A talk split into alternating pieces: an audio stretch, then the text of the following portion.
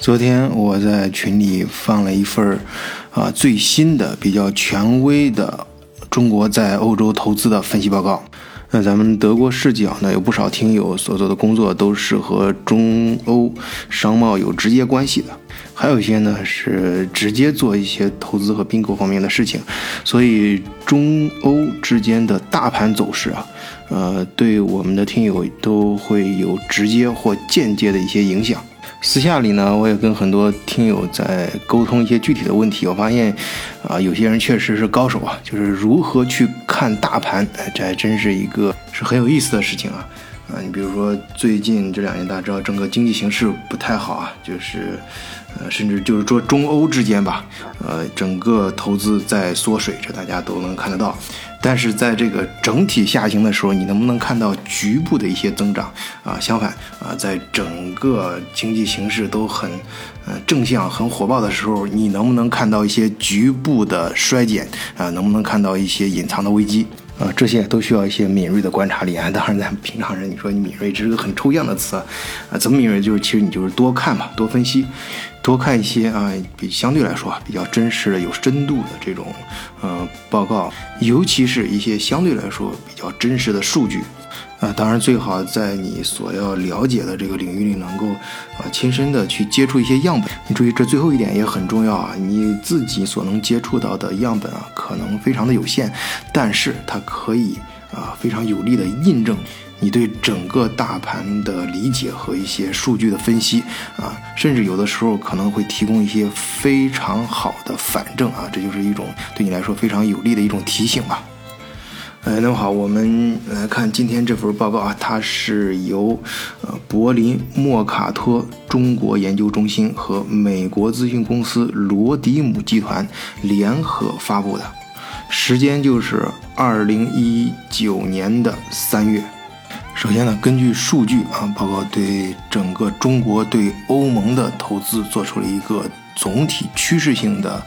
呃判断，那就是对整个欧盟的投资在大幅度的缩水，但是对德国的投资却有所增加。哎，这就是我刚才所说的，你要能够在大盘的下行中看到局部的增长。那么具体来看啊，就是在二零一八年，中国在二十八个欧盟国家的直接投资减少了百分之四十，下降到一百七十三亿欧元。咱们有不少听友应该有这方面的感觉啊，就是中国在二零一二年、一三年的时候啊，逐渐开始这个很多中国资本出海，哎，到外面去买东西，尤其是二零一四年到一五年的时候，这个。增长的非常快啊！那两年几乎可以说是很疯狂。我身边就是，嗯，就是我自己吧，我不说别人，就我自己能够接触到的。我大概也就是一五年、一六年的时候，呃，进到这个圈子里面做跟这有相关的一些工作，就每天，嗯，就是我知道，包括我认识的一些朋友啊，这个，呃，这个邮箱里啊，就是但凡跟这个这这个律所啊，就有并购有关系的律所啊，甚至一些会计事务所，呃，还有一些这个中介机构，那。啊，收到的这个呃询盘的这个信啊，那简直一一天都能恨不得把你的邮箱给塞爆啊！那时候我 我真的我我我自己接触的，不管是中介也好，还是投资人也好啊，见面就是哎。嗯，那个德国有没有什么好东西啊？或者欧洲那边有没有什么一些比较优质的标的啊？你啊，只要跟热门的这几个词挂上钩的，你你比如说这个什么那时候这什么新能源呐，这个呃什么人工智能啊、大数据啊、呃什么智能穿戴啊等等啊这些啊，哎，只要东西好就行啊，别嫌贵啊，那个啊钱不是问题啊，一般都都这么说。但是最后，呃，真正去谈的时候啊，哎，到最后呢，往往还。真是钱的问题啊，显然贵，哎，这说明什么呢？这说说明中国那时候的出海资本家杠杆非常高，啊，就是要的要东西要的很急啊，但是到最后谈的时候呢，钱不是自己的钱吧？即使是自己看上眼了啊，但你也不能马上买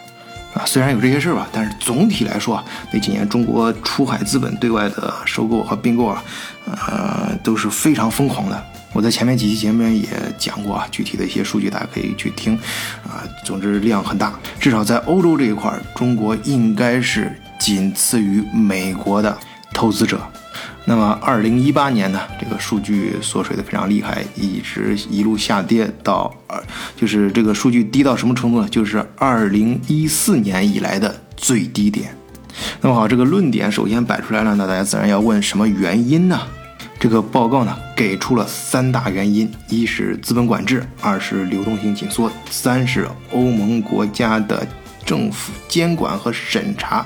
日益严格。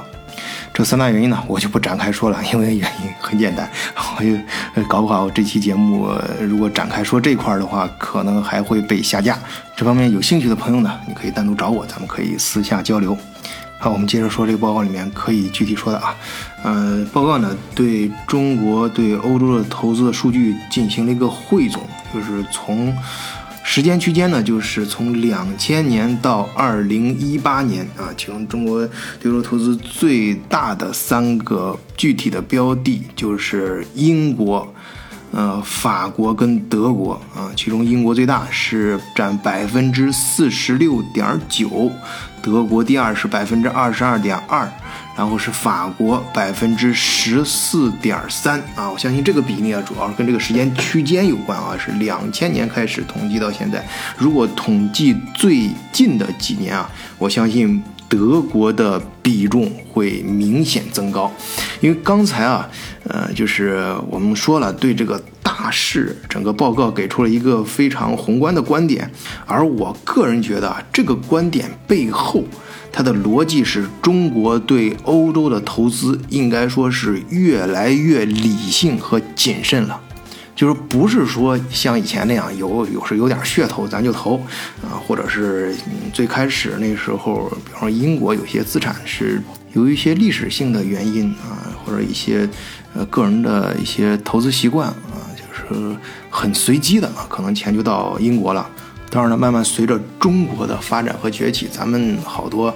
呃，就是有钱，我们这统称为金主吧，啊，你越来越清楚自己真正想要什么，什么才是真正最具有价值的东西，啊，当然刚才说了啊，就是有些现实中遇到一些困难，中国资本出来是有问，是有一些限制的，嗯，呃具体的政策咱中国这头的咱不能说啊，咱说咱节目里面可以讲一下欧洲这边。欧洲这边像刚才说啊，整个大势在下降，但是对德国投资投资啊却有所增加。去年中国在德国的投资反而增加了四亿欧元，总投资额上升到二十一亿欧元，那大约就是相当于一百六十亿人民币嘛。其中啊最有影响力的就是两个，这样大家新闻上都看过，一个就是呃德国黑森制药公司比奥 Test 被中国的竞争对手。天成制药并购成功，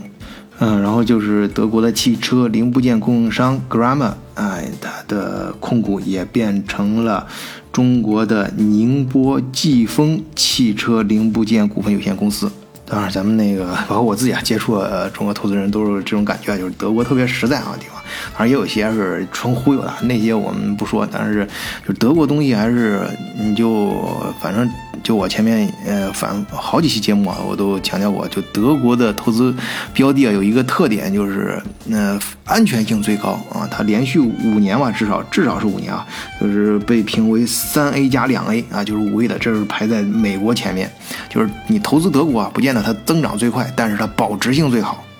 呃，当然那个德国政府人家也不是吃素的，不是说你想买啥就能买啥啊，在德国。啊，尤其是他见识了中国这个资本的疯狂之后啊，最后人德国也是做出了相应的一些很硬性的规定啊。现在有两个领域他们是极为敏感的啊，一个就是关键的这个技术领域，另外一个就是基础设施领域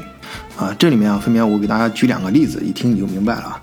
呃，这个比如说啊。这个我在前面几有一节目也专门讲过这个并购案，就是德国的呃莱菲尔德，呃如果我没记错的话是烟台的一家公司哈，要收购它，呃这家公司就是属于拥有关键性的技术啊，就是它生产的机床可以加工目前这个世界上最坚硬的钢材啊，比如说钛钢。啊，所以呢，政府就说这个可能会威胁到国家安全啊。你比如说，你会不会拿这个它的机床去加工一些呃核武器的原材料啊？啊，当然，我觉得这个是扯有有有一点危言耸听啊，扯得有点远。他还是害怕，嗯，中国，呃，大家知道啊，在整个工业体系决定你整个工业体系整体水平的有一个呃门槛性的东西，就是你的母机床啊。你如果你的机床很厉害，能够不断的加工各种非常牛的一些钢材、一些原材料的话，啊，那你的整体的工业水平就会往上提高。那这就属于非常关键的技术了。啊，当然德国是不愿意你中国工业发展这么快的嘛，一下就。赶上德国水平了，那肯定不行。另外一个呢，还有一个就是我在前面也会讲过，有一个叫五十赫兹的啊，德国德国电力运输系统运营商啊，这个公司的名字也很有意思啊，叫五十赫兹啊，这就是我们平常老百姓平常用的这种呃电的主频，这个跟中国是一样的啊。像这家公司，我其实在前面节目里专门介绍过，它，呃，嗯，不是说它的技术有多先进，而是说它的覆盖面太广了，啊，它属于典型的一种基础设施的关键企业。像中国资本对这两个公司的收购啊，就是被德国政府直接给喊停的。嗯，当然，像我刚才说，就是中国在欧洲的以前的投资啊，在经历了那个一四年、一五年、一六年这连续几个非常疯狂的时期之后呢，现在也逐渐恢复理性，有些资产也在往外抛售啊。当然，这块原因也不太好说啊，在节目里不好展开啊。还是那句话，有兴趣的咱们可以私下交流啊。然后这个整个抛售的金额去年达到了三十亿欧元。啊，当然除了不能说的，有些是可以说啊，就是中国这个资本，就刚说越来越理性啊。这为什么在整个大盘下行的时候，哎，在德国的投资反而在增长？就是中国的资本啊，越来越意识到，真正想投的是是欧洲的工业啊，制造业，对中国的下一步增长有切实帮助的那些企业，尤其是在。呃，当今这个中国跟美国一些由于贸易战吧，好像一些前景还不太明朗的时候，或者说啊，甚至有一些预测已经出来都比较悲观的时候，对于可能会越来越多的中国人开始关注对欧洲，尤其是德国的投资。